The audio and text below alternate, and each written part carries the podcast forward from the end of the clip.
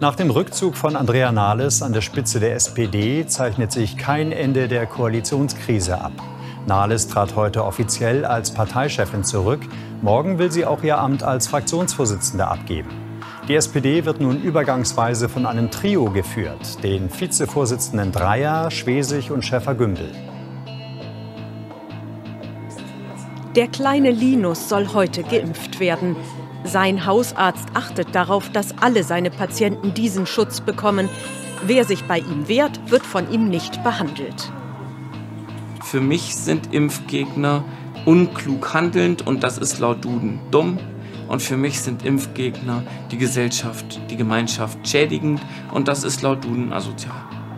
Dr. Seber setzt so zumindest für seine Patienten eine Impfpflicht um. Laut Gesetz gibt es die allerdings nicht, doch genau das fordern nun Politiker.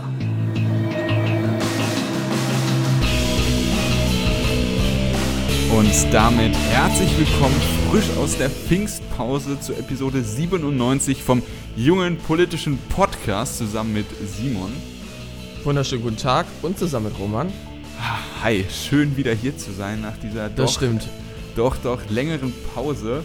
Ähm, Längere Pause, wir haben genau eine Woche Pause ja. gemacht. Aber vielleicht hast du recht, ich glaube, in eine Woche junger politischer Podcast fällt aus und wir werden vermisst, weil ich, wir sind eigentlich sonst immer so regelmäßig. Ich glaube, das ist wie eine gute Droge. Wenn die fehlt, dann, äh, dann spürt man das wahrscheinlich richtig körperlich nee, sogar. Muss ich ganz ehrlich sagen, glaube ich nicht. Also ich denke, es nee, ist keinem aufgefallen. Nicht. Die überraschen sich jetzt, äh, die sind jetzt überrascht, dass in ihrem Feed wieder eine neue Folge von diesem Podcast, den sie Der irgendwann mal abonniert haben. Der politische ne? Podcast. Ja, keine Ahnung.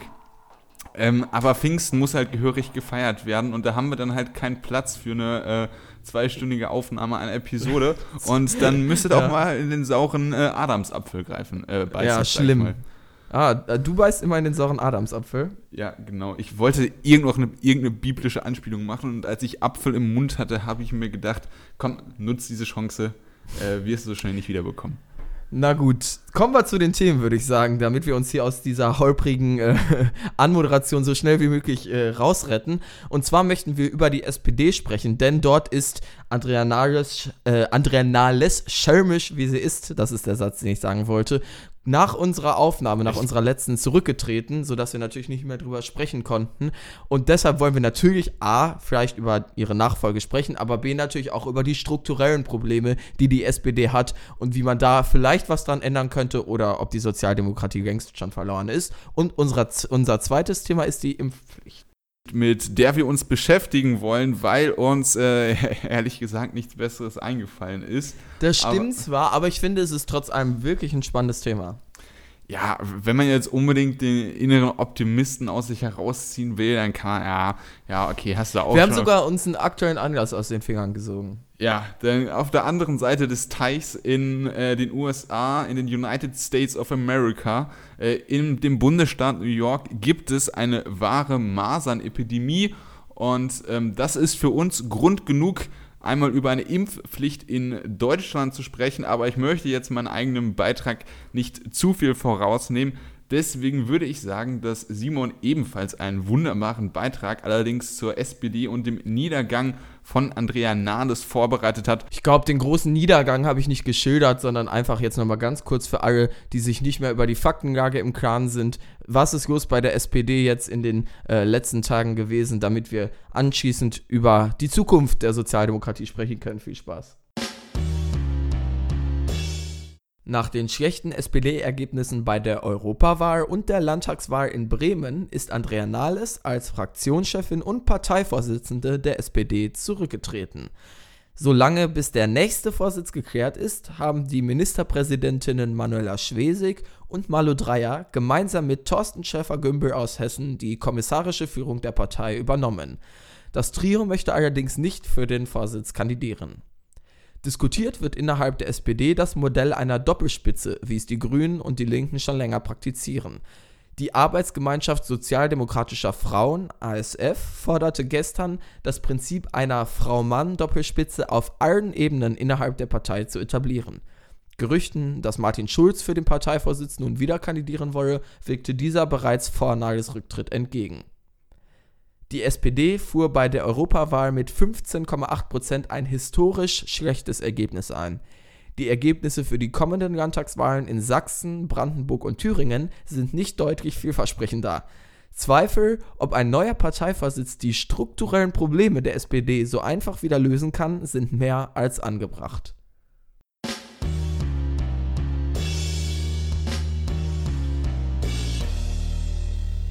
Das stimmt wohl. Trotz allem müssen wir jetzt einmal die Personalfrage, denke ich, kurz zumindest diskutieren. Denn es ist nun mal ein Fakt, dass André Nahles zurückgetreten ist und dass irgendwer folgen muss, der es hoffentlich besser macht. Erste Frage jetzt allerdings mal: Würdest du sagen, André Nahles ist zu Recht zurückgetreten?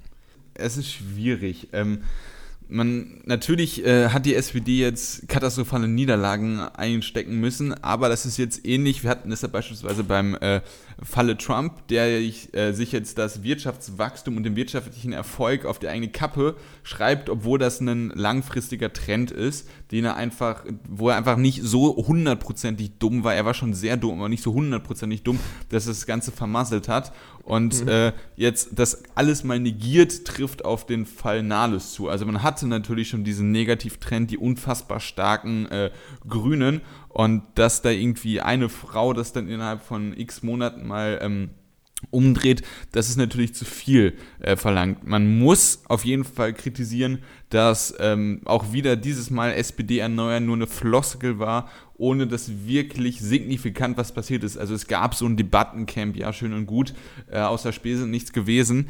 Ähm, das heißt, dieser fundamentale ähm, es, inhaltlich gab es auch ein paar Versuche, also dass man sich so mhm. klar von Hartz IV ähm, ähm, ja, abgesprochen hat oder dem, dem jetzt so negativ gegenübersteht. Das ist auch ein inhaltlicher Versuch gewesen, aber es war ah, entweder ja. nicht stark nicht genug oder es ist halt ähm, beim Wähler und der Wählerin nicht so gut äh, angekommen oder nicht stark Vor allem war Andrea was am Ende des Tages die, Figur, die, äh, finde ich, diesen, äh, dieses SPD-Erneuern verkörpert. Also das war von Anfang an, äh, denke ich, klar. Wir hatten ja mal die ja, Debatte. Sie, sie, hat halt für die GroKo gekämpft und das ist halt schon Fehler 1. Also ich genau. sage immer, jeder, der dafür ist, dass die SPD in der GroKo bleibt, hat schon Fehler gemacht. Also zumindest äh, für die SPD und das war ja, ja absehbar. Genau. Ähm, und ich finde das ja ganz spannend. Wir hatten ja mal äh, schon über Andrea Nahles diskutiert, als es diese, äh, ja, die Wahl gab, wo sie eine Gegenkandidatin hatte, deren Namen ich inzwischen schon wieder Simone vergessen Lange habe. aus Schleswig-Holstein. Richtig. Ich Simone kann mich noch Lange, erinnern, genau. weil ich genau. so ein klein wenig Feuer und Flamme für die war und du da so ein klein wenig gebremst hast. Ja, genau, das wollte ich nämlich gerade ansprechen. Da hatten wir drüber diskutiert und du hast sogar gesagt, nein, Simone Lange sollte das holen und ich habe damals gesagt, das wäre nun auch das falsche Mittel, denn jetzt einfach irgendwen zu wählen, nur um nicht Andrea Nahles zu wählen, hilft der SPD auch nicht weiter. Ich denke, das wäre auch aus heutiger Sicht immer noch zu kurz gegriffen, äh, denn die SPD hat ein strukturelles Problem und deshalb gilt es jetzt, die SPD strukturell zu verändern. Und ich glaube, auch wenn Andrea Nahles jetzt nicht ernsthaft schuld an dem Niedergang der SPD ist, das wäre absurd zu behaupten, konnte sie es auch nicht aufhalten. Und ich glaube, die SPD, um sich jetzt auch strukturell zu verändern, braucht dazu auch ein ganz neues Führungspersonal. Damit meine ich nicht nur den Rücktritt von Andrea Nahles, sondern auch zum Beispiel von Olaf Scholz und Co. Ja, und der, raus aus der GroKo natürlich. Ja, der, der beste Beweis, dass äh, das reiner äh, Personentausch nichts bringt, ist halt Andrea Nahles. Also äh, Schulz es verkackt und äh, Andrea Nahles hat dann die ganzen Erwartungen auf ihren Schultern tragen oder stemmen müssen und es hat halt nicht geklappt. Das heißt, nur irgendwelche Köpfe austauschen bringt nichts. Ich glaube nicht, dass wirklich ähm, Erwartungen auf Andrea Nahles Schultern waren. Irgendwie Boah, wusste man schon, schon, damals, dass das nicht so richtig was werden kann, oder? Ja, ja. Und ähm, man kann auch sagen, dass sie es teilweise auch wirklich geschafft hat, die Situation noch dramatisch zu verschlechtern, ähm, um jetzt nochmal in dieser Grabesrede noch was Negativeres reinzubringen. Äh, äh, Causa Maaßen nochmal kurz erwähnt, ne? Da äh, hat sie es ja schon geschafft, gehörig zu verkacken. Das stimmt. Das war so ein ähnliches Hin und Her, wie es äh, dann bei Schulz war, auch damals mit äh, in die GroKo rein, äh, äh, aus der GroKo raus und dann wieder in die GroKo rein. Das stimmt. Aber ich glaube, wir könnten ja jetzt als Fazit äh, von dem Mini-Themenblock sagen, so wie ich dich auch verstanden habe, Klar ist Andrea Nahles nicht allein verantwortlich für den Niedergang der SPD, das wird auch keiner behaupten. Aber trotz allem ist es gut, denn mit Andrea Nahles werden in Zukunft jetzt auch nicht wirklich Wahlen zu gewinnen. Und die SPD braucht natürlich strukturelle Veränderungen, aber entsprechend auch personelle Veränderungen. Und das Gesicht Andrea Nahles verkörpert SPD erneuern einfach mal gar nicht. Und um jetzt auf diese, auf, oder um auf Person, das ist immer noch die Personendiskussion, ähm, zurückzukommen, allerdings die ein gutes Fundament für strukturellen Wandel wären, habe ich von, mhm. ähm, ach genau, Albrecht von Lucke war das, der, der ähm, war jetzt, im, der war im Aufwachen-Podcast und der hat eine ganz provokante These vertreten und zwar, dass man eine Doppelspitze haben muss und dort dann schön die Widersprüche reinsetzen muss. Also einmal Manuela Schle äh, Schwesig, nicht Schleswig, Schwesig, haben wir ja gelernt. Ja, äh, und als ihren Gegenpart Kevin Kühnert. Also die Doppelspitze Schwesig als alteingesessene Establishment-SPDlerin und Kühnert als der äh, junge, ähm, aufburschende, äh, noch mhm. nicht hundertprozentig alles durchkalkulierte ähm, der halt auch alleine so eine Partei nicht führen könnte, ähm, dass man sozusagen diesen Widerspruch ja, ja. der Partei in die Führungsspitze mit reinbaut. Was würdest du denn davon halten? Also ich verstehe die Herangehensweise erstmal aus Sicht von Kevin Kühnert, den wir ja auch schon hier zu Gast hatten, würde ich ihm persönlich stark davon abraten, jetzt die SPD-Führung zu übernehmen.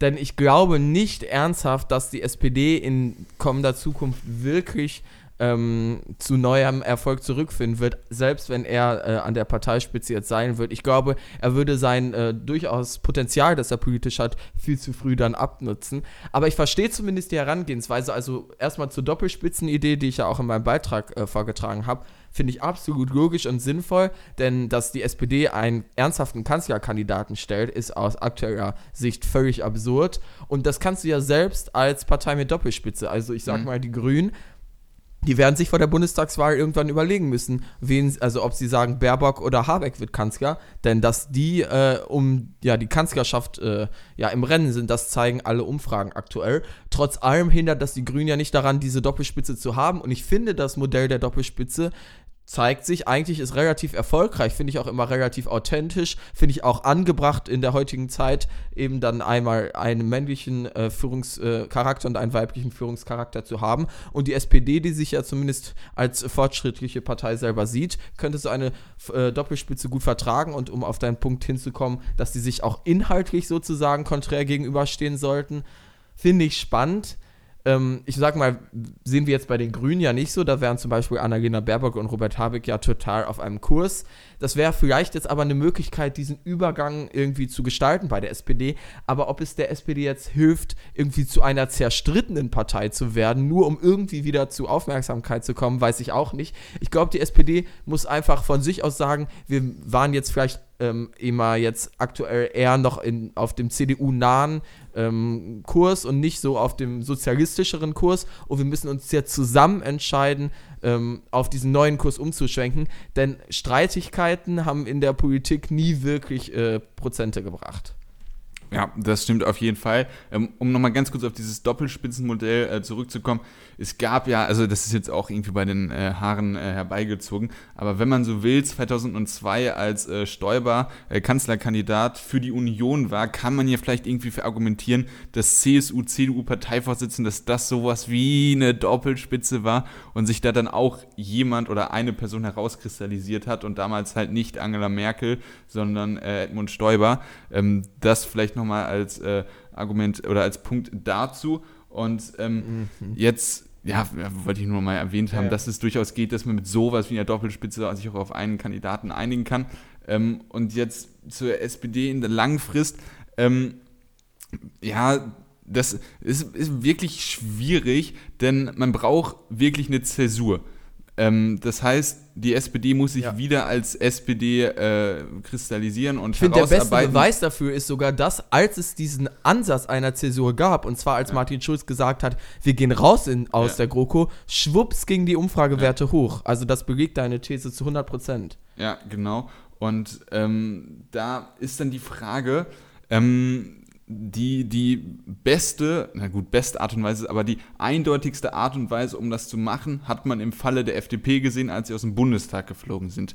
Nun glaube ich nicht, dass die SPD aus dem Bundestag fliegt. Allerdings, Noch nicht. ähm, allerdings ist, nur um jetzt von der Methodik ranzugehen, vielleicht so ein kompletter Reset der Partei äh, gar nicht mal so schlecht, was Christian Lund, äh, Lindner, da muss man ja neidlos anerkennen, der hat 10% bei der Bundestagswahl. Der hat aber keinen inhaltlichen Reset gemacht, sondern ein äh, ja, Reset, der zumindest marketingtechnisch äußerlich ja, äh, natürlich auch, ja, ja genau. Hat. Aber da muss man das halt auf, also Marketing ist da auf jeden Fall auch ein wichtiger Punkt und natürlich inhaltlich. Da muss man wieder sozialdemokratische Thesen vertreten, aber auch bitte keine dummen. Das ist halt auch, wenn, wenn äh, wenn, auch wenn Kühner missverstanden worden ist, das sagen wir auch, aber wenn er da irgendwelche, äh, irgendwelche so Sozialisierungstheorien oder so äh, rumutopiert, kann er das von mir aus beim Kiffen machen, aber ich weiß jetzt nicht, ob er das irgendwie äh, im Zeitungsinterview machen muss oder ob das taktisch klug ist, sagen wir das mal so formulieren. Da haben wir ja schon drüber gesprochen, ja. da habe ich eine andere Meinung, das müssen wir ja jetzt nicht wieder äh, aufmachen.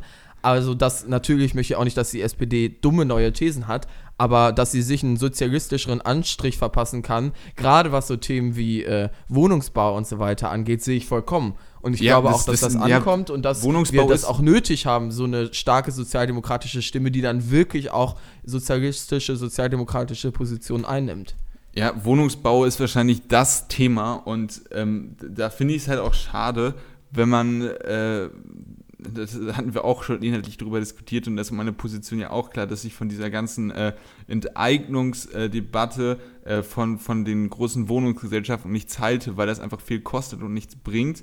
Und äh, dass man wiederum solche Politik da teilweise unterstützt. Also Müller in Berlin, der Bürgermeister, macht es ja nicht von der SPD, aber dass es da so ein paar Stimmen in den Jusos gibt, das finde ich zum Beispiel auch wieder falsch weil man, die SPD schafft es wirklich, oder auch Beispiel äh, Grundrente, das ist auch ein fundamental wichtiges Thema, dass Leute, die gearbeitet haben, eine gute Rente haben, aber die verbeißen sich da immer in irgendwelchen kleinen-kleinen Diskussionen, ähm, ohne wirklich kluge Konzepte auch mal alleine das ist natürlich äh, mhm. ob des Kompromisses, aber dass sie wirklich kluge Konzepte äh, auf den Tisch legen. Und da ist halt, das Hauptproblem ist halt die große Koalition, weil man ja. da, wenn man äh, in staatspolitischer Verantwortung ist, in der die SPD jetzt wirklich schon lang genug war, also äh, seit 1998 hat sie nur eine Legislaturperiode nicht mitregiert, da ist es ja auf jeden Fall mal gestattet, äh, mal in die Opposition zu gehen. Und dort ja. kann man dann halt wirklich diese äh, hoffentlich klugen äh, Konzepte erarbeiten. Ja, ich finde also ich finde es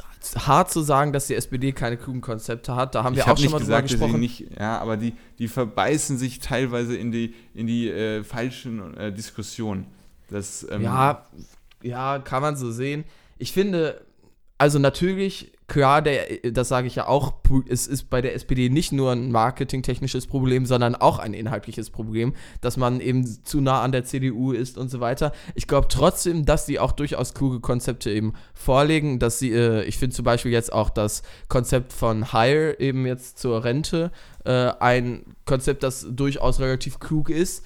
Aber die Frage ist dann eben, inwiefern man das glaubwürdig ja, äh, vermitteln kann, umsetzen kann mit der CDU daneben. Und deshalb ja, glaube ich, ja. Äh, wenn du jetzt schon Heil bringst mit seiner Grundrente, da, also der Grundgedanke, dass man keine Hartz-IV-eske äh, Bedürfnisprüfung äh, haben möchte, ist natürlich voll und ganz richtig, dass man da jetzt nicht irgendwelchen Leuten, die hart gearbeitet haben und dann noch ein bisschen was extra Geld bekommen, dass die wie irgendwelche Hartz-IV-Empfänger überwacht werden. Das ist natürlich richtig.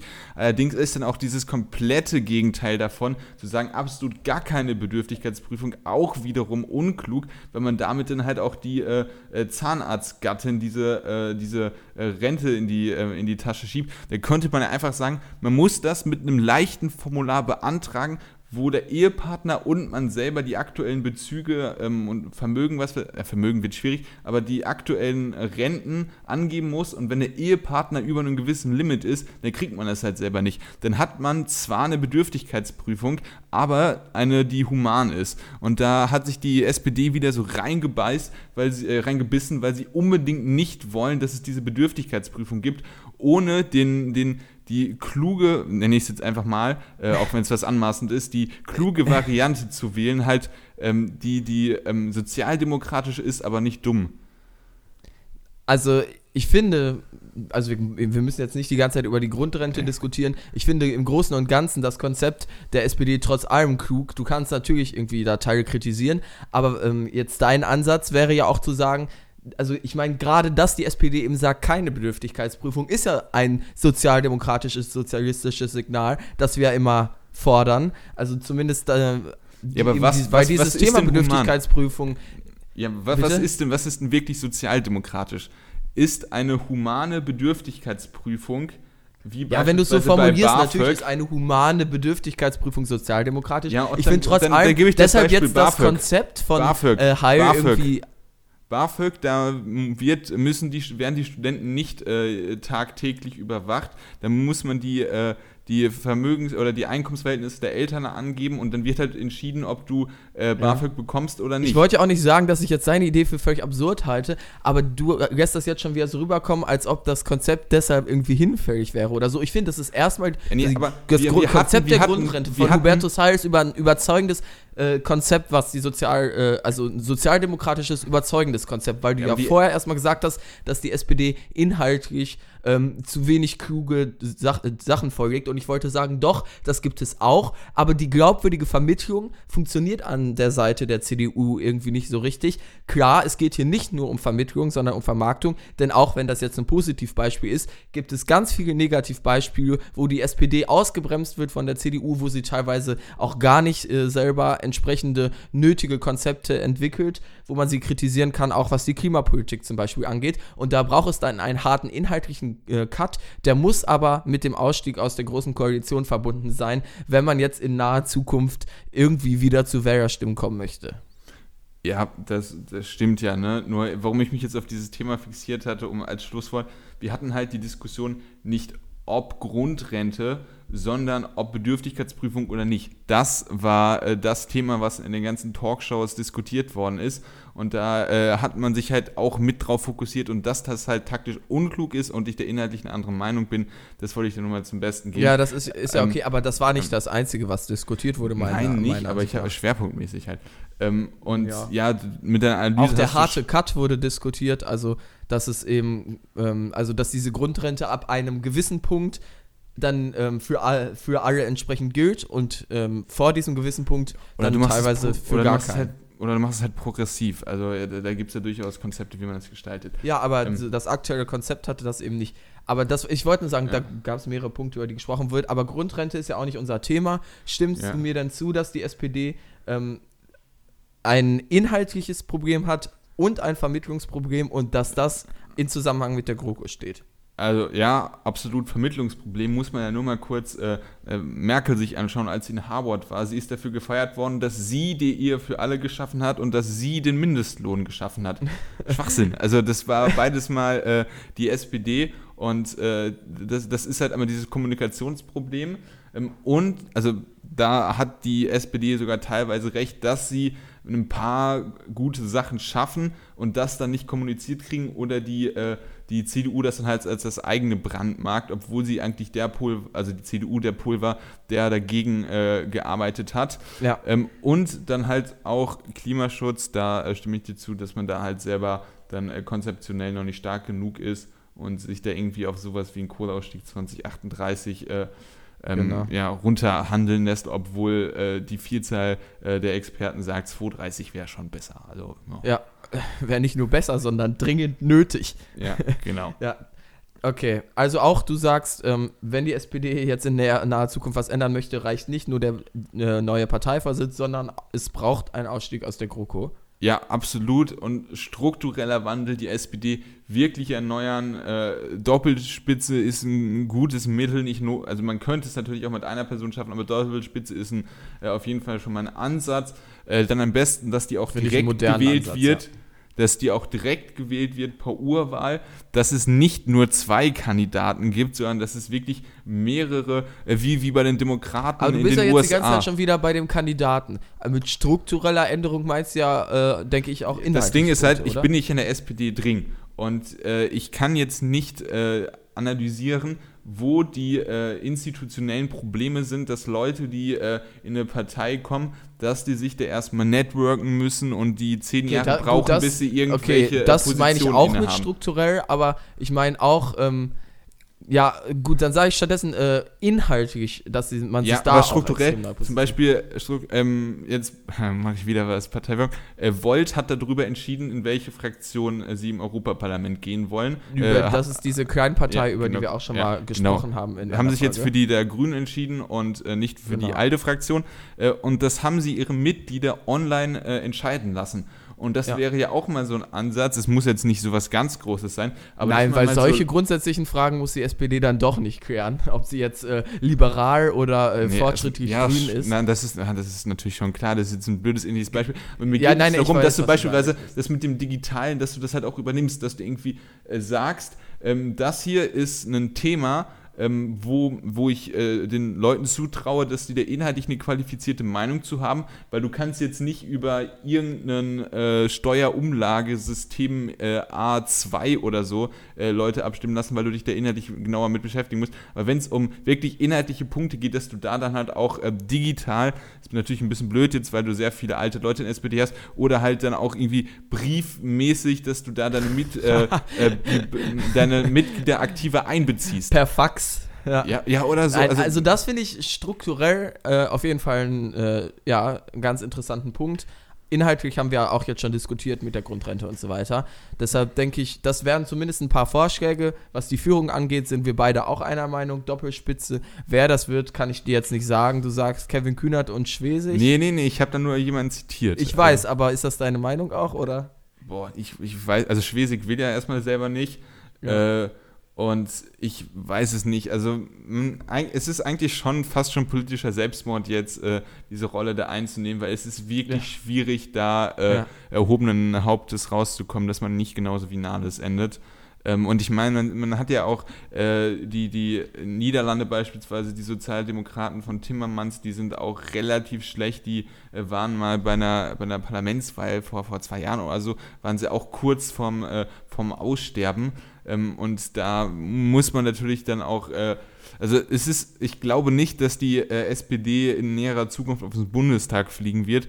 Ähm, trotzdem muss man aufpassen, dass sie nicht komplett bedeutungslos Ich glaube, wird. aber was ein Punkt äh, noch wäre, ist, dass gerade die Doppelspitze vielleicht verhindert, dass sowas passiert, wie das dann Nahles die ganze Verantwortung zugeschoben werden kann. Ich glaube, bei einer Doppelspitze, da gibt's, das ist nicht so krasser politischer Selbstmord, wie wenn du alleine als Parteivorsitzender dann wieder die schlechten Landtagswahlen Ja, einfährst. das ich glaube, eine Doppelspitze präsentiert die Partei als Gesamtes noch eher und dann Ja. ist es für mich noch deutlicher, eindeutig die Schuld der Partei und nicht der Führung. Wobei das hier, finde ich, offensichtlich Ja. Nahles auch die Schuld der Partei an sich und ihrer Strukturen ist und nicht von ihr selbst. Ja, und ich glaube auch, dass vor den Landtagswahlen im Osten wird da auch keiner äh, das Amt inne äh, einnehmen, Nee. weil man da nicht für gerade stehen möchte. Also 1. Ja. September sind, glaube ich, zwei Wahlen und Ende September ist dann noch eine. Genau. Und danach wird das dann irgendwann gemacht. Also, Denke ich auch, ja. Gut, dann kommen wir noch zu unserem Bonusthema, denn wir alle sind ja äh, ganz besorgt über das orthodoxe jüdische Viertel in New York. sind zwei, Nein, sind zwei. Es sind, Sind zwei, zwei sogar. Viertel, ja. Aber auch in Berlin gab es mal so einen Ausbruch. Aber jetzt fange ich schon an, dir deinen Beitrag zu spoilern. Denn Roman hat uns was zur Impfpflicht zu erzählen. Wenn man eine Zeitungsüberschrift liest, die verlautbaren lässt, dass der US-Bundesstaat New York mit einer schweren Masernepidemie zu kämpfen hat, könnte man vermuten, dass diese Zeitung aus den 1950er Jahren oder von noch früher stammt. Dem ist allerdings nicht so. New York leidet aktuell im Jahre 2019 unter einem nicht zu unterschätzenden Masernausbruch, obwohl der Impfstoff gegen diese Krankheit schon seit 1963 für den US-amerikanischen Markt zugelassen ist. Von den Erkrankungen besonders stark betroffen sind Regionen, in denen viele orthodoxe Juden wohnen, die Impfungen aus religiösen Gründen ablehnen und die wegen ihres Glaubens auch von der dortigen Impfpflicht ausgenommen sind. Korrekterweise hätte ich eigentlich ausgenommen waren sagen müssen, denn der US-Bundesstaat hat diese Ausnahme am vergangenen Donnerstag abgeschafft. Simon und ich nehmen die Entwicklung in den USA zum Anlass, um über die Einführung einer Impfpflicht in Deutschland zu diskutieren, denn auch hier bei uns im Lande gab es in der jüngeren Vergangenheit schon einen Masernausbruch.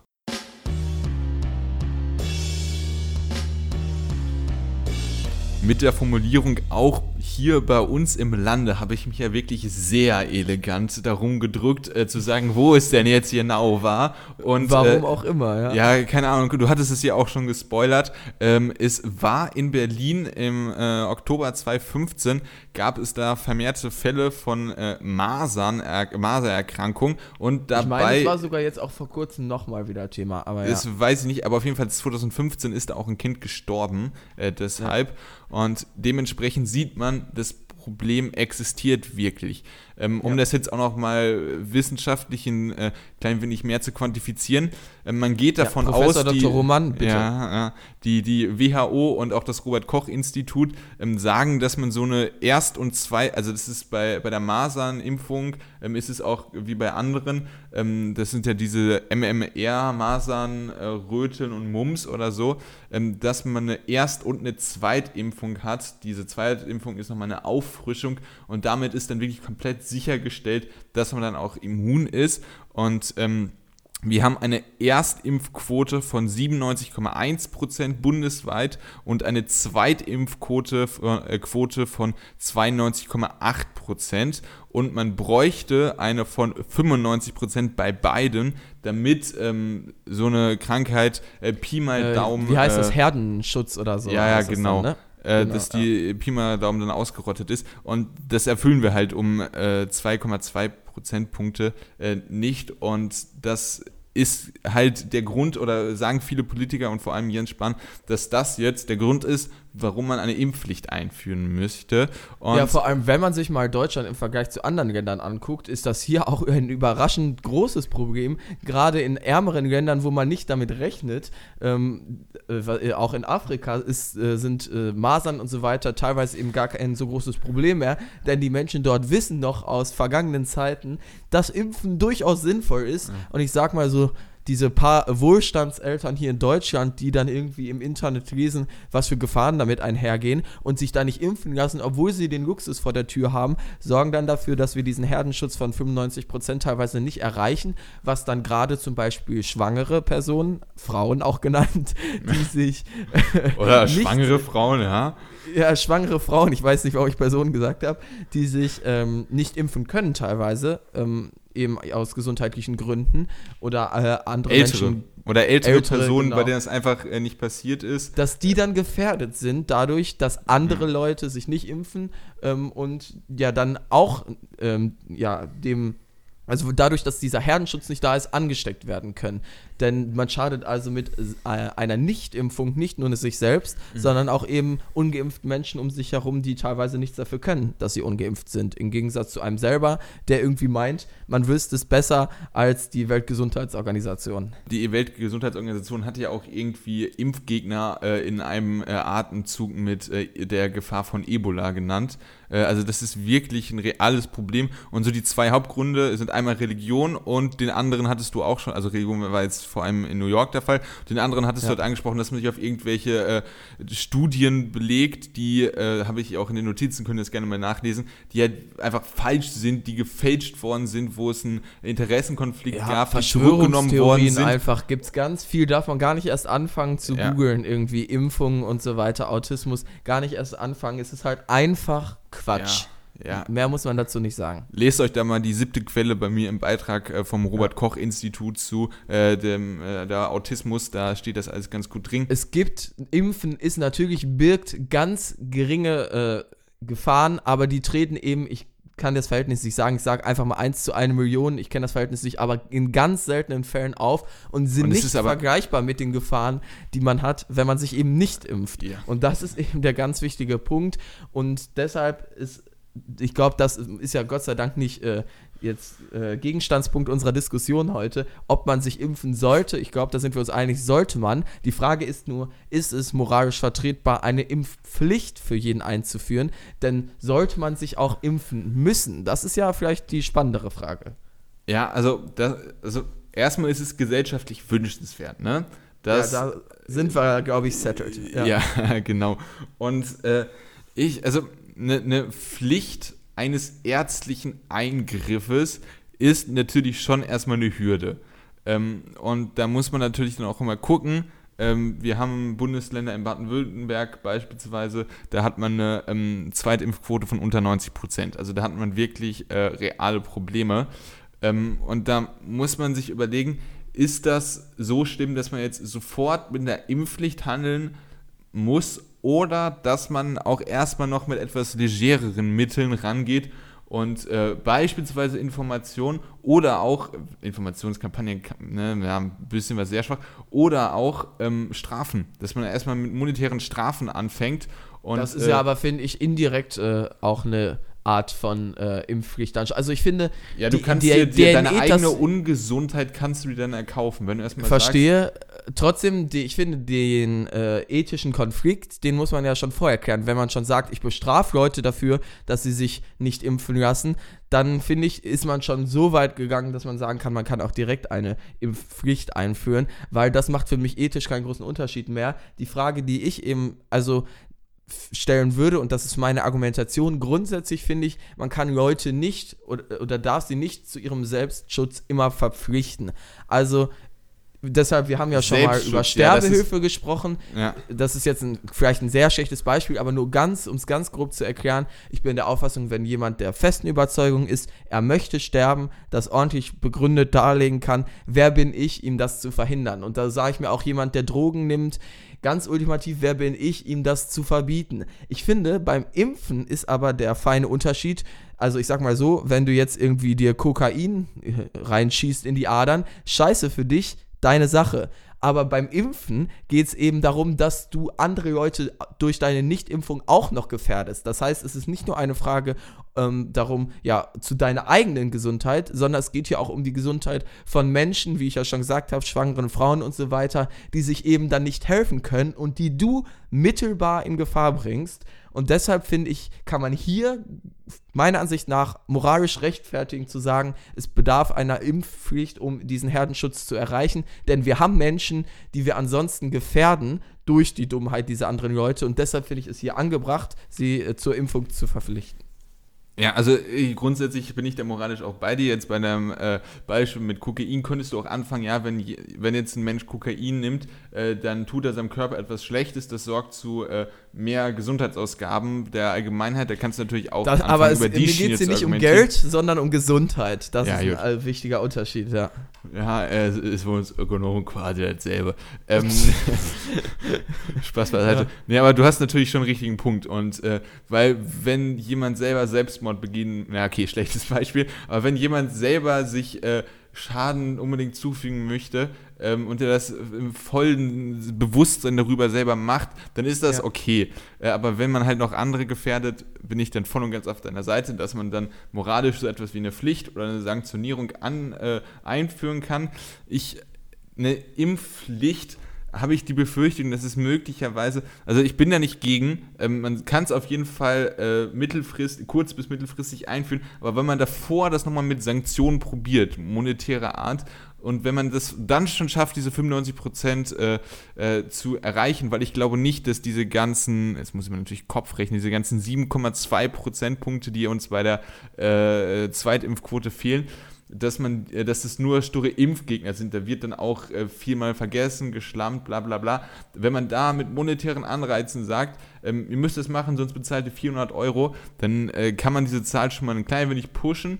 Wenn man dann diese 95% noch nicht erreicht hat, dann kann man auf jeden Fall mal mit der Impfpflicht anfangen. Ähm, aber ich denke, so dieser, dieser etwas äh, äh ja, stufenartigere Weg ist vielleicht auch eine Idee, aber ich bin nicht grundsätzlich gegen eine sofortige Einführung der Impfpflicht.